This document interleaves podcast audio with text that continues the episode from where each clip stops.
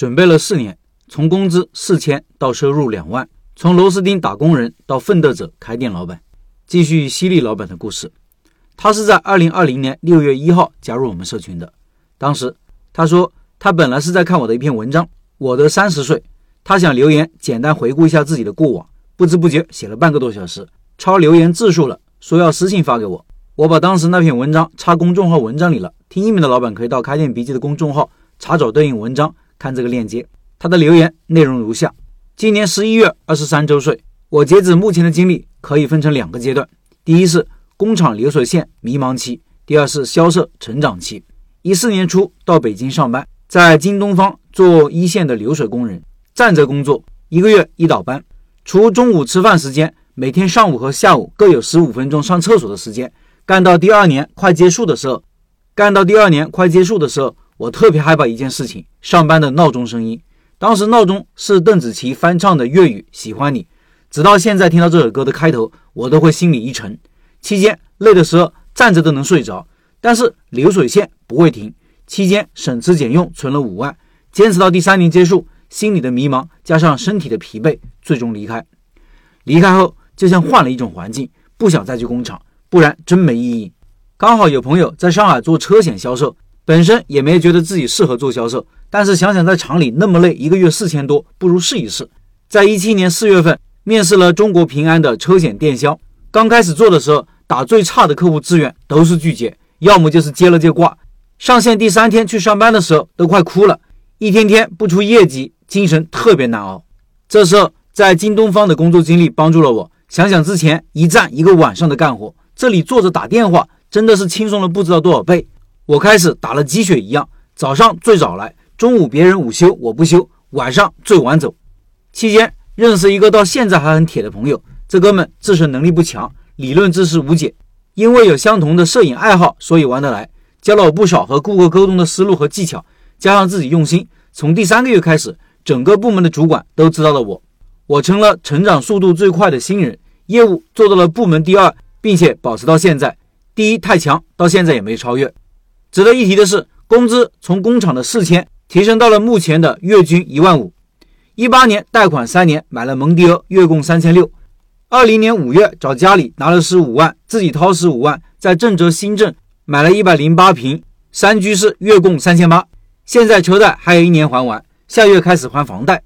加上房租，一月不算吃喝开支八千左右。尴尬的是，现在车险。刚三次废改，行业竞争激烈，从业人员变多，工资整体下滑，已经开始考虑辞职的问题。虽然已经不再迷茫，但是对每个月八千的开支还是感到恐惧。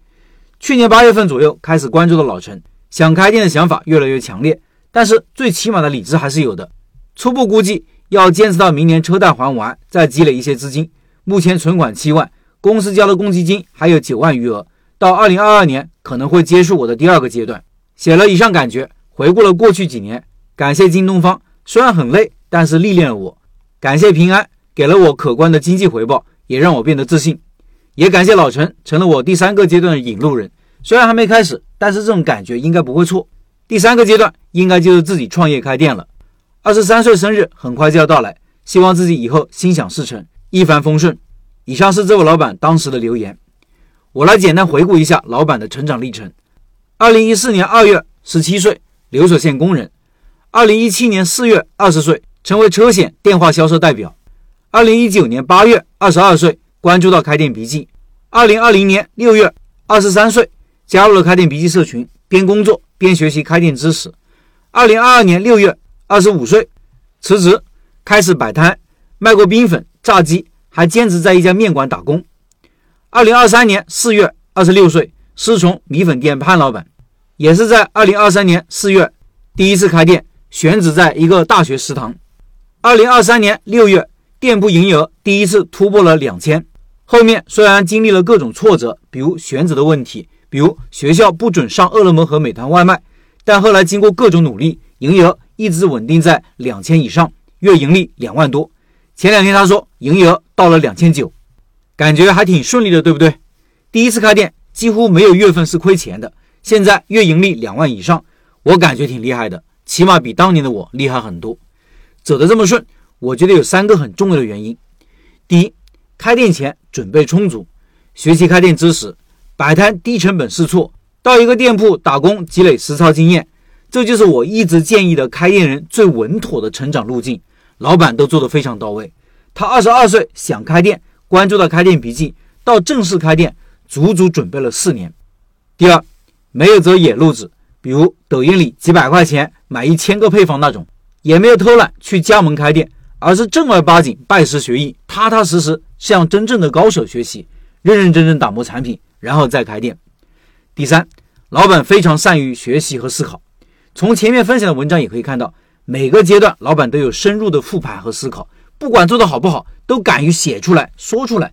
这就是一种成长心态做事情。所以，老板成长的特别快。后面我还会分享几篇文章，是老板各个阶段的总结，让各位深入感受一下奋斗者的足迹。